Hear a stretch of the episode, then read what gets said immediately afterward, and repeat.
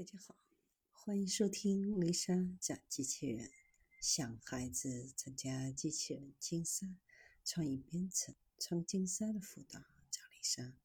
今天给大家分享的是可任意变形的液态机器人，从科幻变成现实。在科幻电影当中，我们经常看到液态机器人。液态机器人由液态金属构成。具有极强的战斗力，可随意变换成任何形状，被子弹打中或者融化后，又可以重新复原，十分不可思议。前一段时间，我国发布了对于镓和铢的出口管制，其中镓元素是低熔点金属，放在手心就会融化。液态金属这一概念又重新获得了公众的关注。事实上，这里所说的液态金属是一种具有微观特殊结构的金属材料。更严谨的说法应该是非金合金或者金属玻璃。液态金属内部结构具有类似玻璃的长层无序状态结构特征，具有非晶体的结构。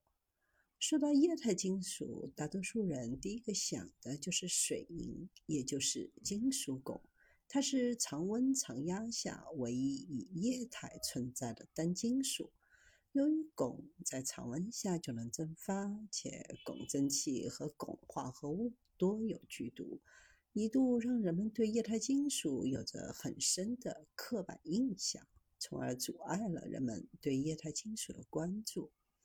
事实上，除了水银，还有很多合金在室温甚至很低的温度时也是液态。比如镓银合金，以一定的比例制成合金后，在室温下是呈现液态的。复合型液态金属，尤其是镓基液态金属，现在被视为一种未来材料，既有固体金属一样的出色导电性。又可以像水一样自由流动，可以通过人为的调控，比如改变金属的组成或者配比，成为不同性能的优化材料，在工业和医学等领域都有着广泛的应用场景。把液态金属引入工业领域，就是计算机的散热问题。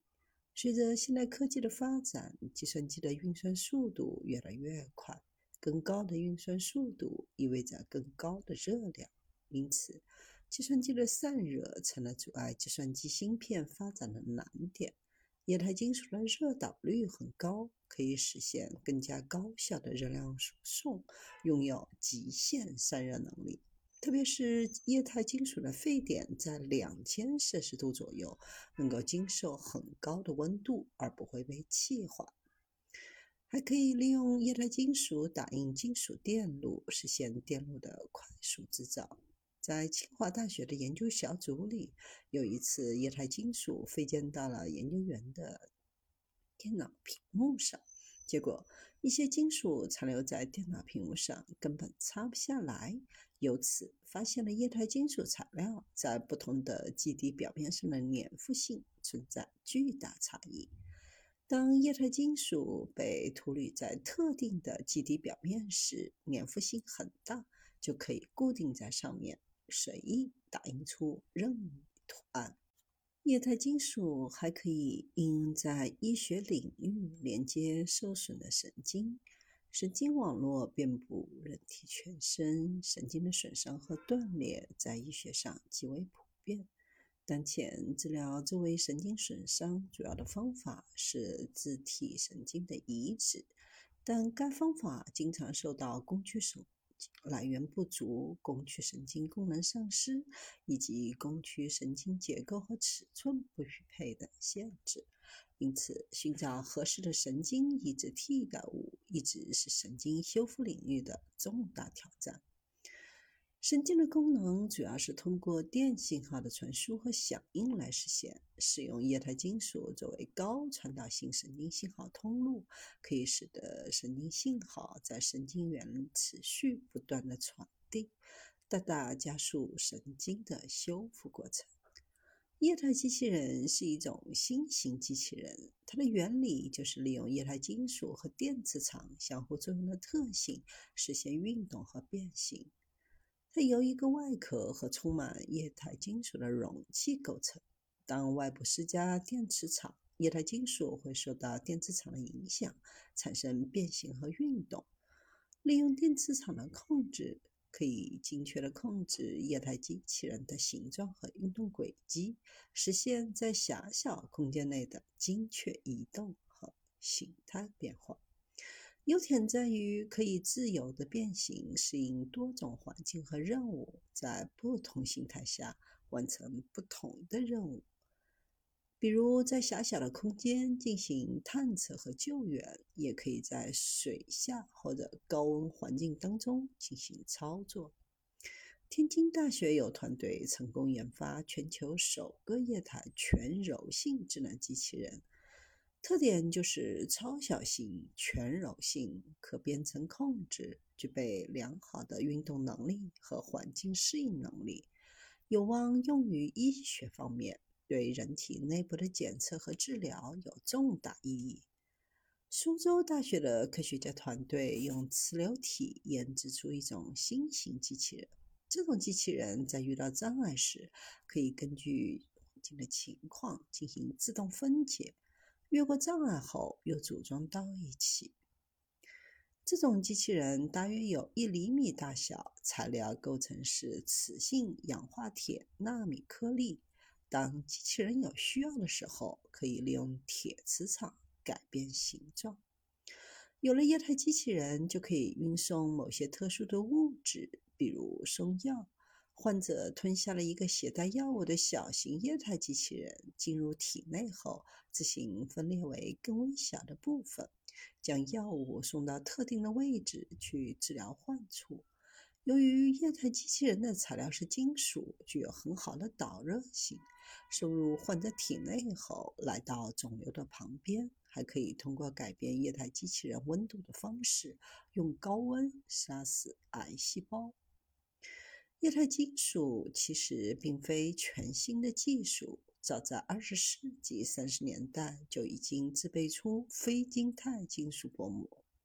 不过，由于受到制备过程当中要求极高冷却速度的制约，只能生产带、丝、薄片及粉末形状，因而很长时间内液态金属的应用都受到了巨大的限制。到了八十年代末期，液态制备工艺才有了突破性进展，使得三维尺寸在毫米量级的块状非晶合金制备和应用成为可能。液态金属的产业化之路也非常的坎坷，非晶结构无法有效的实验表征，成为制约非晶物理和材料发展的瓶颈。不知己也不知彼的情况在液态金属领域长期存在。液态金属的制备、加工和焊接上也还有很多技术问题，还有较高的技术壁垒。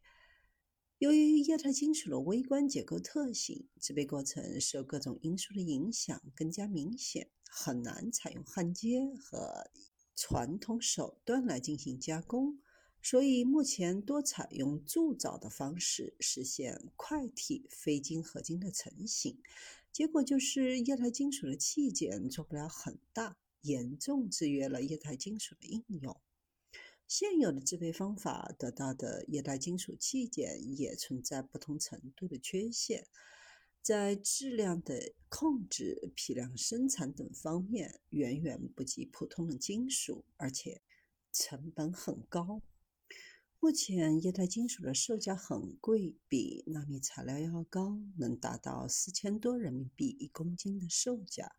要用它取代用了很久而且价格低廉的金属材料，放在某些行业上无法承受。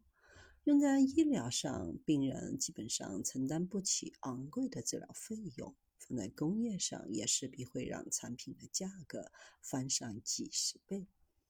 将液态金属造的机器人用到驱动上，必须要有酸性或碱性的电解液。